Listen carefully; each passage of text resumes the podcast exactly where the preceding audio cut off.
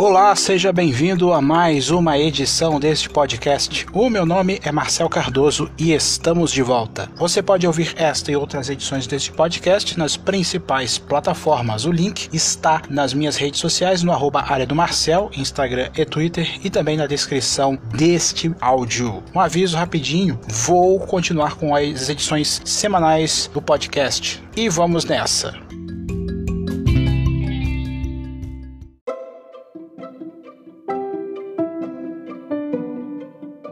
Pessoal, a polêmica desse feriado foi o Sêneca da escola. O procedimento que foi criado pela Mod Clima consiste em depositar gotículas de água em nuvens próximas aos locais onde se espera que chova. Dança da chuva, né? Assim, as nuvens descarregariam a água antes de chegarem à capital, evitando encharcar os foliões. Segundo o site Conjur e especialistas ouvidos pelo portal, a iniciativa, apesar de não regulamentada, é polêmica, pois uma empresa privada sem tese manipulando recursos naturais de maneira unilateral. É mais ou menos o que acontece com o crescimento desordenado das cidades, né? O homem invade morros e faz construções irregulares que podem acarretar em deslizamentos de terra e em mortes, como a gente vem acompanhando nos últimos anos, né? Pensemos, por exemplo, em um cenário distópico, continua a nota, nem tão distante assim, não no qual a escassez de água gere conflitos pelo precioso líquido. Lembram da cantareira? Além disso, há uma questão de fundo que é política. A quem cabe decidir se deve ou não chover em um dado local em uma data específica. Pode uma cervejaria se autoconceder de, o poder de brincar de São Pedro? Eu já dou a resposta.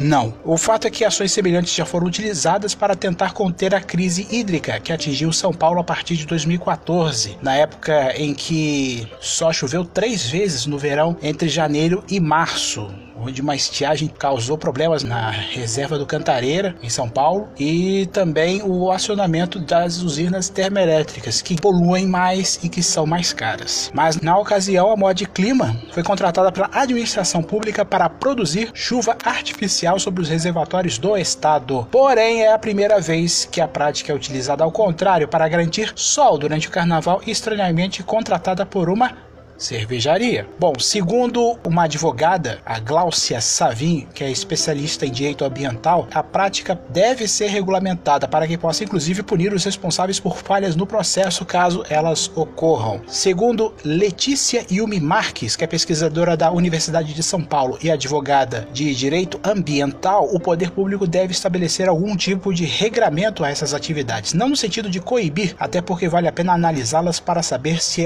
podem ter outros tipos de impacto no meio ambiente. É necessário refletir sobre quanto essas medidas novas podem contribuir para o meio ambiente.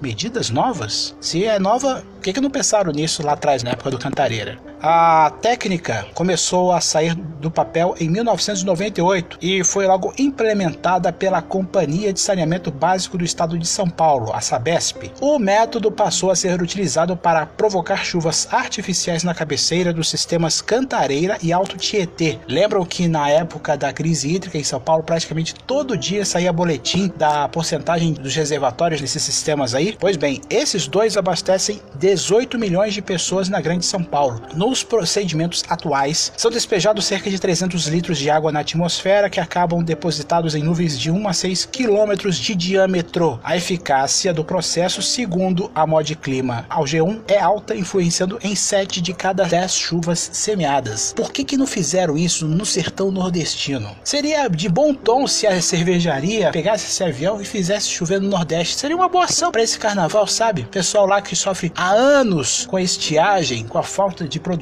dependendo de zonas de convergência intertropicais para que haja pelo menos alguma coisinha para eles plantarem, é de se pensar nisso, né? A empresa também disse que o método é natural, feito com a utilização de apenas água, sendo por isso livre de qualquer substância química. Meu amigo, eu vou parar por aqui porque isso ainda vai gerar muita polêmica. Inclusive, a, essa técnica aí foi apresentada em 2010 na ONU, na Convenção de Combate à Desertificação. Olha aí a desertificação, a questão lá do sertão das das Nações Unidas realizada na Alemanha. O método foi considerado não poluente pela organização. Sendo não poluente, ok, mas a prioridade é responsabilidade social e não fazer chover nesta época do ano é completamente irrelevante. O certo é fazer chover no lugar certo, nos lugares onde precisa, respeitando aquilo que a técnica oferece. Mas enfim, a Skoll divulgou uma nota para o jornal Estado de São Paulo dizendo o seguinte: que ela fez esta ação para evitar chuvas durante a folia e ajudar a garantir a diversão do folião. No primeiro final de semana de voos, entre os dias 15 e 16 de fevereiro, os resultados foram positivos e no início deste carnaval também continuaremos nesses dias de folia a fazer o possível para diminuir as chuvas para que a diversão máxima dos foliões siga até quarta-feira de cinzas. Fica a dica, meus caros amigos da Ambev. Por que, que não faz isso lá no Nordeste, hein? Por exemplo, se a técnica dá certo, não seriam gastos milhões de reais para a transposição do Rio São Francisco, por exemplo? Que tal continuarem seus experimentos lá, ao invés de testar em São Paulo, por exemplo, que já está sendo castigada enormemente por conta das chuvas neste mês de fevereiro?